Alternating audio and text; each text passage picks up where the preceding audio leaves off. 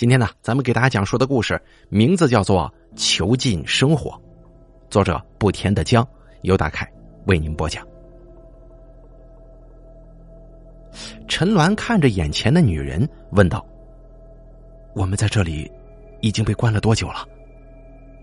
女人看了看石壁上的“正”字，然后回答说：“二百七十天了。”他们被困在一个完全密闭的房间之中。房间是红色的，周围能听到水流的声音，这是他们唯一能找到出去的线索。这个房间之中空空荡荡，房间内部有一根手臂长短的管子从天花板上垂下，他们所需要的食物，每一天都会在他们饿的时候跟渴的时候源源不断的送过来。当然了，因为是密闭的，他们的排泄也必须在这个房间之中完成。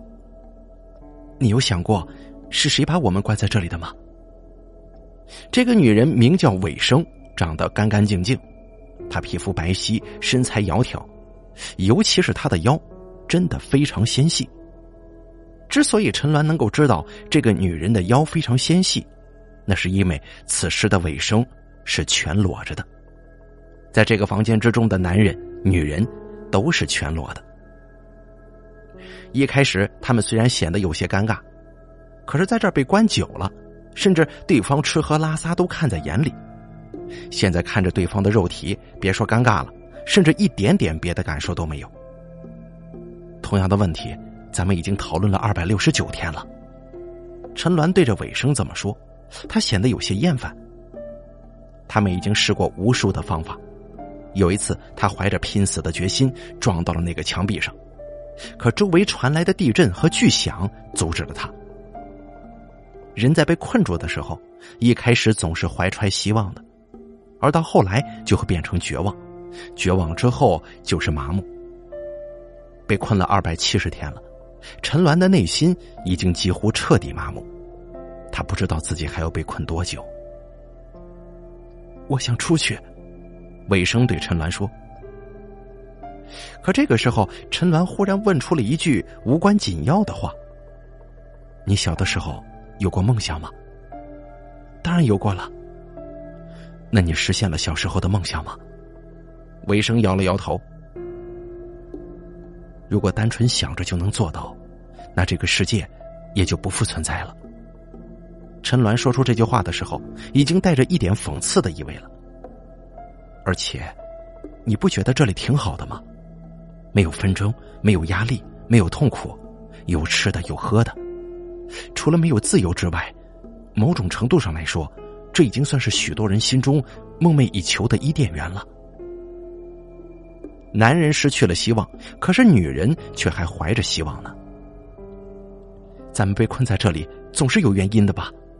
这里或许是你的伊甸园，但并不是我的。可是我们找不到原因呢。尾声说：“我是一九八九年三月二号的生日。”陈鸾显得有些漫不经心，甚至有些抵触。又要开始找一遍所谓的为什么吗？啊？尾声试图说服对方：“如果你想达到某种目的，不去努力，如何能够实现呢？”我也是一九八九年三月二号的生日，你别问了。你看，这不就是共同点吗？说不定我们出生的时间就是我们被共同关在这里的理由啊！那为什么是我们呢？陈鸾反问道。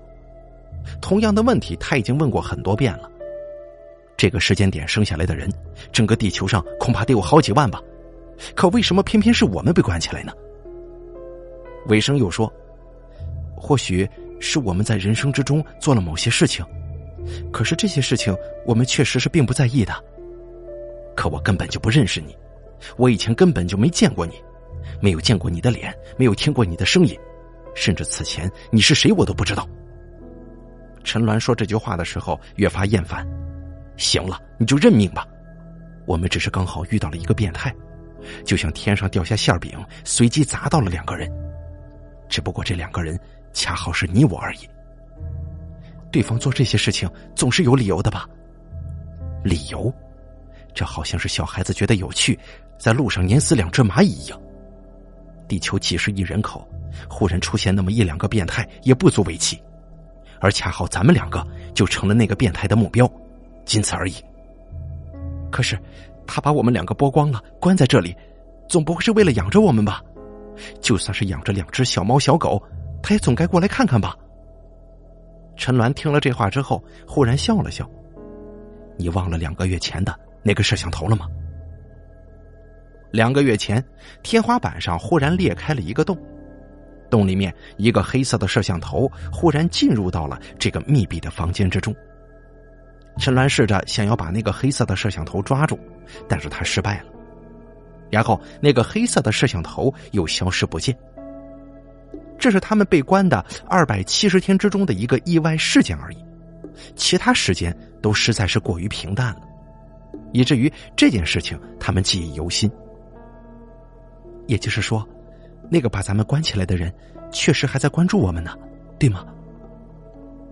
陈鸾漫不经心的说：“可能有某种目的吧。像这样的电影，我也看了很多。电影，怎么看来确实挺像是电影情节的。他内心之中确实有着某种目的，可能这个目的他没有实现吧。一旦他实现了那个目的，我们就自由了。可是。”他的目的到底是什么呢？尾生抬头看了一眼天花板，这可能就是咱们需要搜寻的答案了。这个时候，尾生的肚子叫了一声，他显得并不怎么在意，而是走到了那根管子下面，拿嘴吸住那根管子，管子那头一些液体源源不断的流入他的口中，只不过那种味道腥臊且难闻。可是，这是他们唯一能填饱肚子的东西啊，也是他们唯一能活下去的机会，他别无选择。而他们的排泄物则在房间的另一端，大约是管子里的食物被做了某种加工吧，他们排泄出来的排泄物并没有太重的味道，不至于让他们在这个密闭的房间里窒息而亡。你有没有想过，如果某一天这根管子里的食物忽然没了？我们该怎么办呢？韦生忽然开口问了这么一个问题。他用手捏了捏那条管子，这是他被关在这里之后从来都没有过的动作。你想活下去吗？那你想活下去吗？然后两个人陷入了短暂的沉默。我们在这里被关了二百七十天，可是却没有一个人来找我们。或许对任何人来说，我们都并不重要。那么，活下去又有什么意义呢？你这是放弃了自己的希望吗？陈鸾没有回答。他似乎也觉得有些饿了，用嘴吸了一口管子之后，他的脸色忽然发黑，用了非常大的力气狠狠的吸了一口之后，他忽然抬头，眼神恶狠狠的看着尾生：“你做了什么？”尾生被他问的有些奇怪：“我什么都没做呀。”他甚至都不知道发生了什么。你刚才说了，如果某一天这根管子里的食物忽然没了，我们该怎么办？现在，你的预言成真了。尾生很快就意识到他说的到底是什么了。他走到那根管子边狠狠的吸了一口，那根管子里的食物竟然没有了。你到底做了些什么？陈鸾捏住了尾生的脖子。我什么都没做，尾生挣脱开来，他靠近墙角，将自己的背靠在了墙壁上。墙壁是有温度的，这个房间也是有温度的，否则像他们这样赤身裸体，恐怕早就已经冻死了。为什么你能预言管子里的食物会消失呢？我我只是随口一说呀。为什么有人把我们关在这里，可这个人却不出现呢？我怎么会知道？为什么你一直都想让我们找到所谓出去的理由呢？怎么？难道你不想出去吗？因为馆子里的食物就是你弄没的，因为你就是那个把我关起来的人，因为我做了某些让你觉得怨恨的事情，可是这件事情我却想不起来，所以你才用这种方式让我想起来，对吗？尾生想要离对方越远越好，这一切都只是你的猜测。人没有食物，只能活七天。七天之后，我们需要想想该怎么办。如果这个房间里一开始只有我一个人的话，或许食物就不会这么早没有了。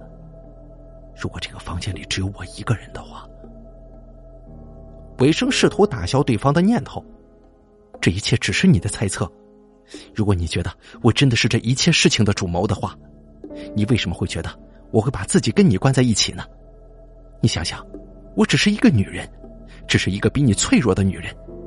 如果你真的想对我做些什么的话，我根本就没有反抗的余地。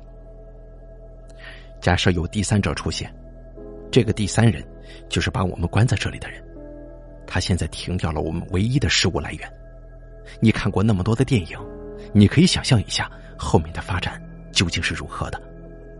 你可以试想一下，对方的目的又是什么？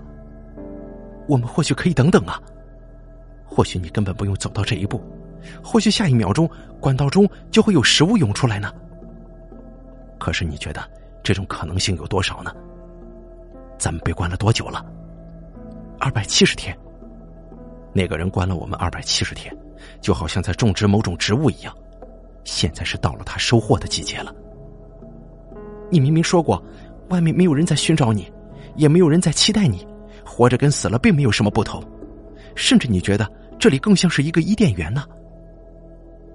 陈鸾叹了口气说：“那是在食物充足的时候，可是现在我都快活不下去了，而我活着的唯一机会就是你。”不是吗？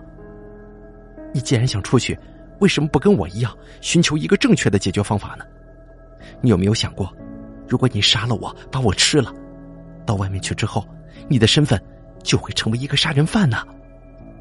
可是我不杀了你，我不吃了你，我如何能够活下去呢？当他说出这一句话的瞬间，韦生的脸上竟然露出了一丝释然的微笑。而这个时候，陈鸾冲到了尾生面前，他用手死死的捏住了尾生的脖子，尾生躲闪不及，被人控制了命脉。他也用手紧紧的握住了陈鸾的脖子。他原本以为他的力气没有陈鸾大，可奇怪的是，现在他竟然有一种跟对方势均力敌的感觉。明明男人跟女人的力量之间差距是非常大的，而更奇怪的事情发生了。他看到陈鸾的手在慢慢溶解，与他的皮肤融为了一体。可陈鸾却仿佛毫无察觉一样。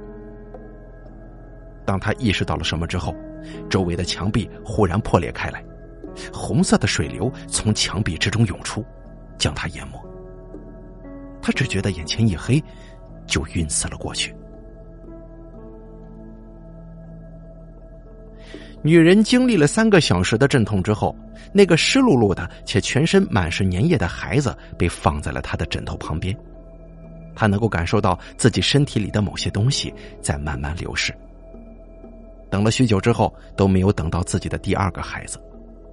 虽然因为经历了生产，她已经精疲力尽了，但她还是努力提高自己的声音，对大夫喊道：“产检的大夫说，我怀的可是双胞胎呀。”可是医生并没有回答什么，而是把她推出了产房。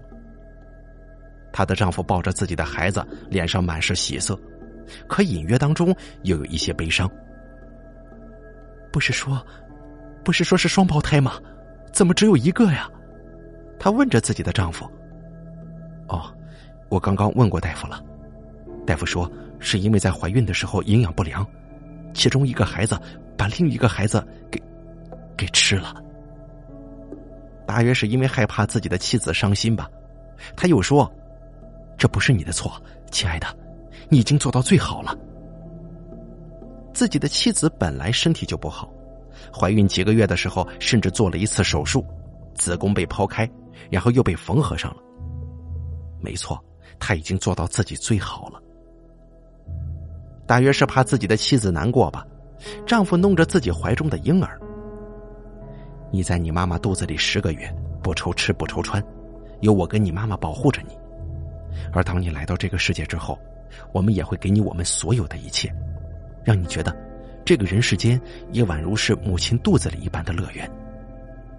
怀中的女儿听到这句话之后，也不知道她有没有听懂，竟然大声哭了起来。好了，这个叫做“囚禁生活”的故事就给大家讲到这儿了。感谢您的收听，咱们下期节目不见不散。